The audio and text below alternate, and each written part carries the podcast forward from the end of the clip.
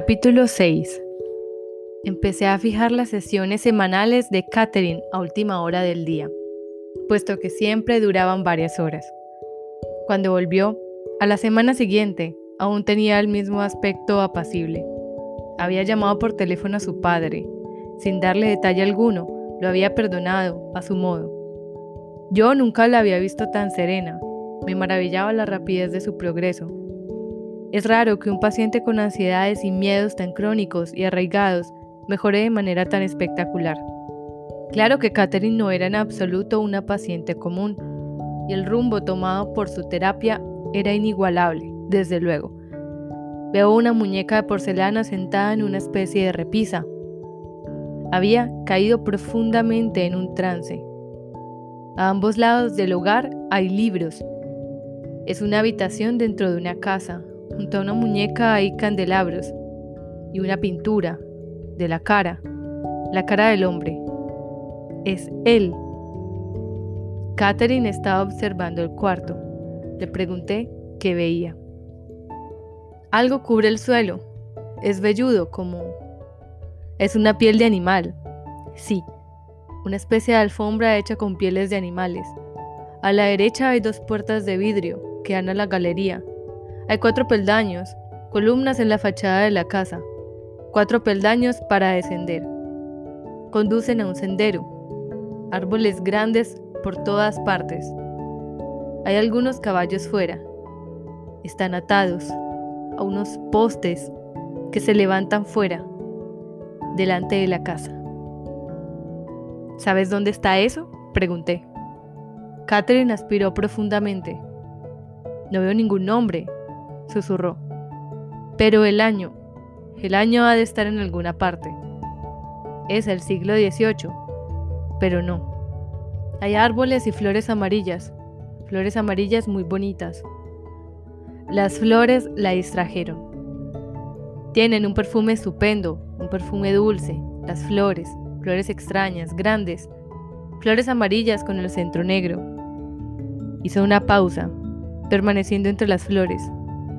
Eso me recordó un sembrado de girasoles en el sur de Francia. Le pregunté por el clima. Es muy templado, pero no hay viento. No hace calor ni frío.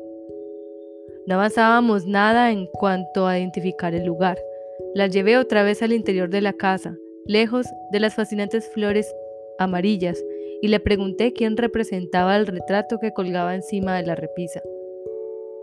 No puedo. Oigo una y otra vez a Aarón. Su nombre es Aarón. Le pregunté si era el dueño de la casa. No, el dueño es su hijo. Yo trabajo aquí. Una vez más desempeñaba el papel de criada. Nunca se había acercado, siquiera remotamente, a la importancia de una Cleopatra o un Napoleón. Quienes dudan de la reencarnación, incluida mi propia y científica persona hasta dos meses antes de ese momento, suelen señalar la excesiva frecuencia de las encarnaciones en personajes famosos.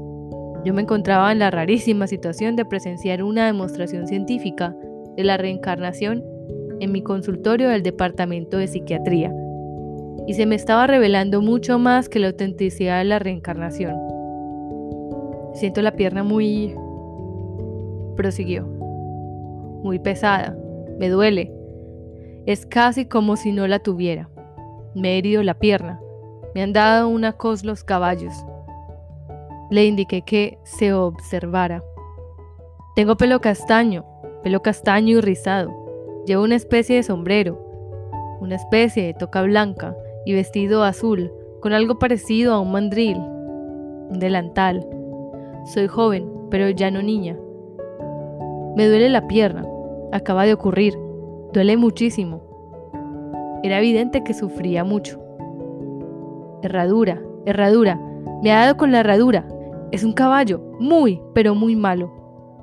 Su voz se hizo más suave al ceder finalmente el dolor. Siento el olor del heno, el forraje del granero. Hay otras personas que trabajan en la parte de los establos. Le pregunté qué funciones cumplía.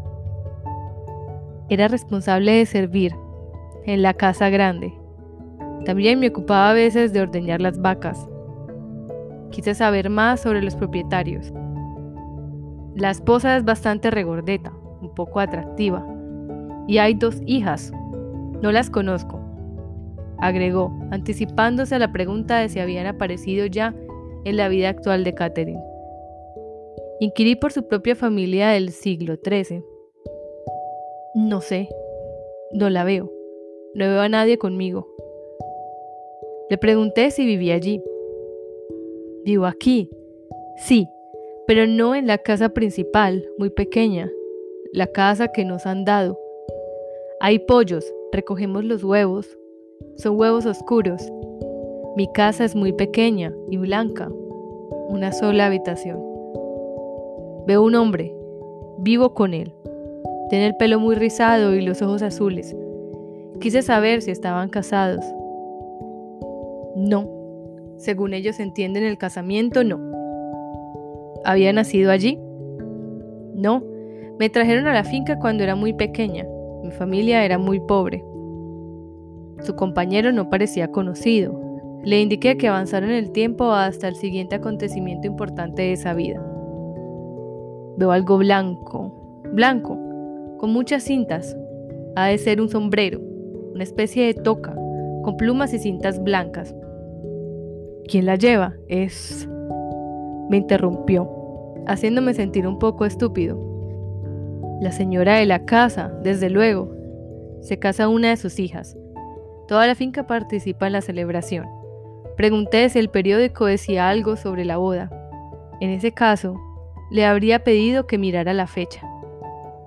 No, no creo que aquí haya periódicos. No veo nada parecido. La documentación parecía difícil de conseguir en esa vida. ¿Te ves en esa boda? Quise saber. Ella respondió deprisa, en un susurro alto. No estamos en la boda, solo podemos observar a la gente que va y viene. Los sirvientes no podemos asistir.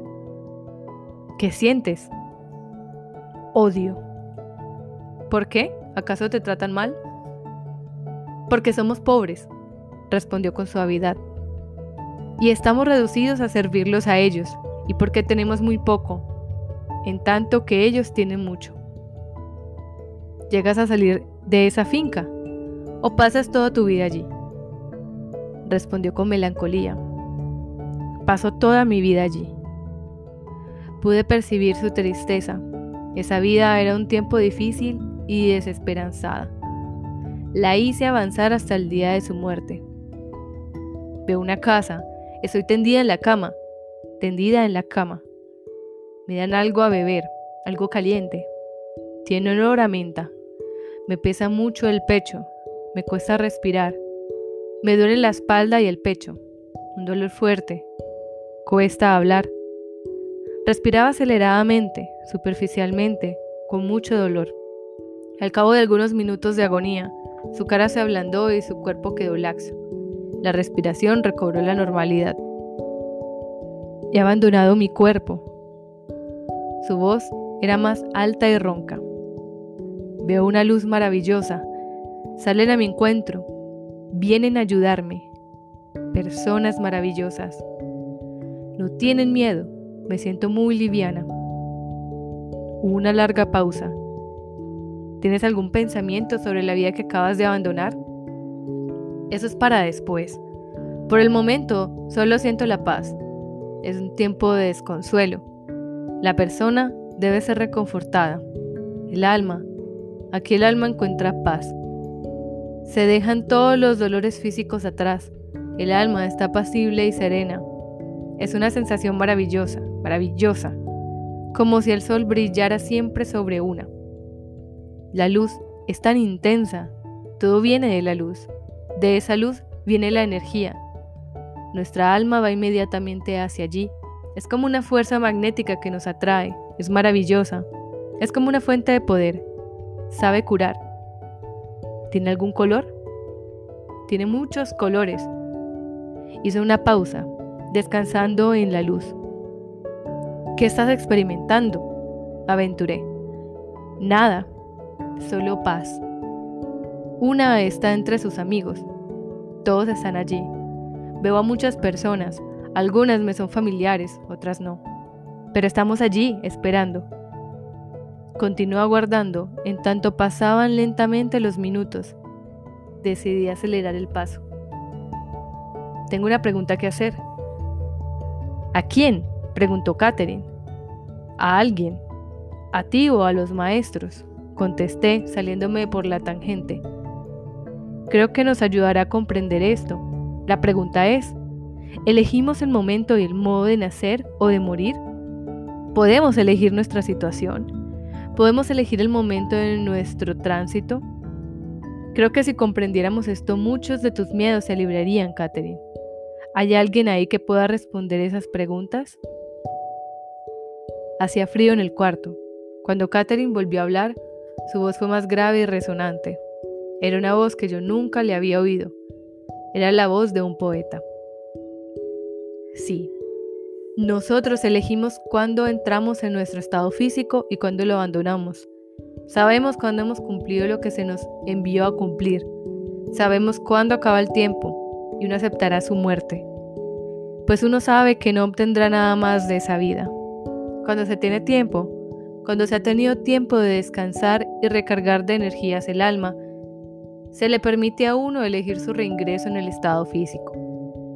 Quienes vacilan, quienes no están seguros de su retorno aquí, pueden perder la oportunidad que se les ha dado, la posibilidad de cumplir lo debido cuando están en su cuerpo. Supe de inmediato, con certeza, de que no era Catherine quien hablaba. ¿Quién me habla? rogué. ¿Quién me responde? Catherine contestó en su familiar susurro. No lo sé. La voz de alguien muy... Alguien que tiene dominio sobre las cosas, pero no sé quién es. Solo puedo oír su voz, tratar de repetir lo que él dice.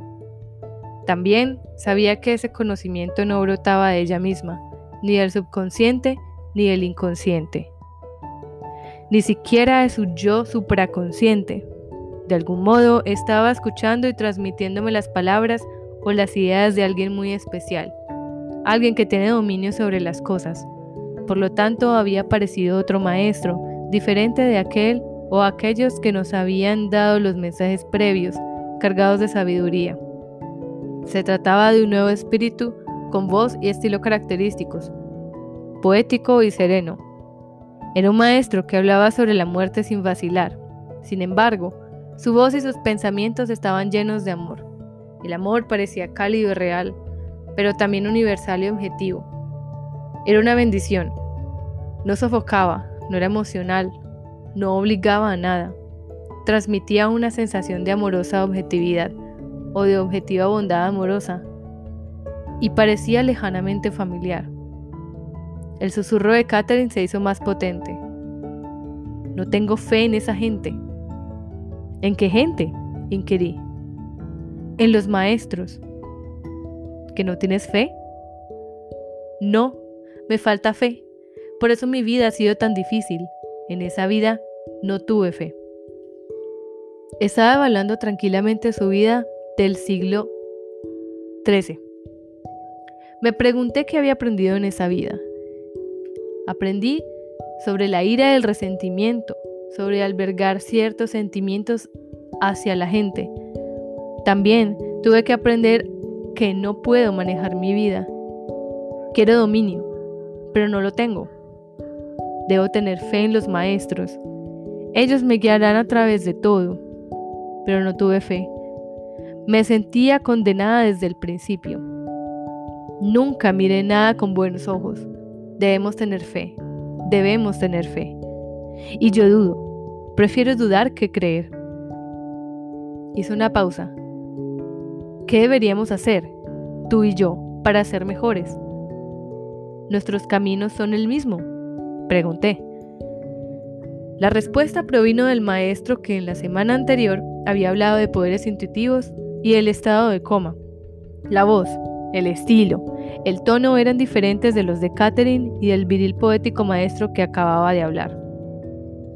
Básicamente, los caminos de todos son el mismo. Todos debemos aprender ciertas actitudes mientras nos encontramos en el estado físico. Algunos somos más rápidos que otros en aceptarlas. caridad, esperanza, fe, amor. Todos debemos conocer estas cosas y conocerlas bien. No son solo una esperanza, una fe, un amor. Muchas cosas se alimentan en cada una de ellas. Hay muchas maneras de demostrarlas y sin embargo, solo hemos recurrido a un poquito de cada una. Los miembros de órdenes religiosas se han acercado más que cualquiera de nosotros porque han pronunciado votos de castidad y obediencia. Han renunciado mucho sin pedir nada a cambio. El resto de nosotros continúa pidiendo recompensas.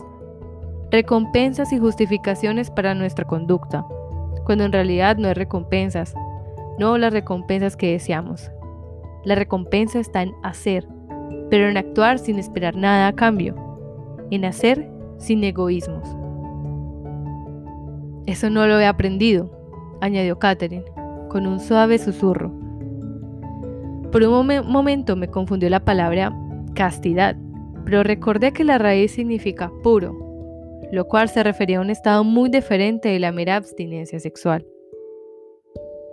No mimarse en exceso, continuó ella. Cualquier cosa hecha en exceso, en exceso, ya lo comprenderás. En el fondo ya lo comprendes. Hizo otra pausa. Lo intento, dije. Luego decidí concentrarme en Catherine. Tal vez los maestros aún no se hubieran retirado. ¿Qué puedo hacer para ayudar mejor a Catherine a superar sus miedos y ansiedades? Y para que aprenda sus lecciones. ¿Es esta la mejor manera o debería cambiar algo? ¿O dedicarme a un área en específica? ¿Cómo puedo ayudarla mejor?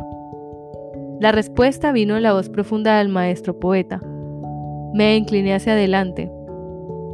Estás haciendo lo correcto, pero es para ti, no para ella. Una vez más, el mensaje sugería que todo eso era más en mi beneficio que en el de Catherine. ¿Para mí?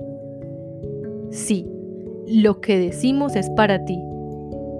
No solo se refería a Catherine en tercera persona, sino que decía nosotros. Había en verdad varios espíritus maestros presentes. ¿Puedo preguntar vuestros nombres? Inquirí inmediatamente e hice una mueca de disgusto ante lo mundano de mi pregunta.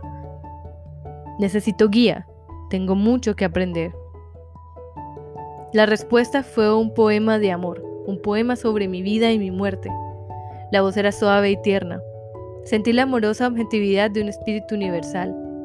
Lo escuché sobrecogido. Serás guiado a su debido tiempo, serás guiado a su debido tiempo. Cuando hayas cumplido lo que se te olvidó cumplir, entonces tu vida tendrá fin, pero no antes de entonces. Tienes mucho tiempo por delante, mucho tiempo. Me sentía a la vez ansioso y aliviado. Me alegraba de que él no fuera más específico. Catherine se estaba inquietando. Habló en un débil susurro. Caigo. Caigo. Trato de hallar mi vida. Caigo. Suspiró. Yo hice lo mismo. Los maestros se habían ido. Medité sobre los milagrosos mensajes, mensajes muy personales de fuertes muy espirituales. Las implicaciones eran abrumantes. La luz después de la muerte y la vida después de la muerte. Nuestra lección del momento de nacer y el momento de morir la guía segura e infalible de los maestros, vidas medidas por lecciones aprendidas y tareas completadas, no por años.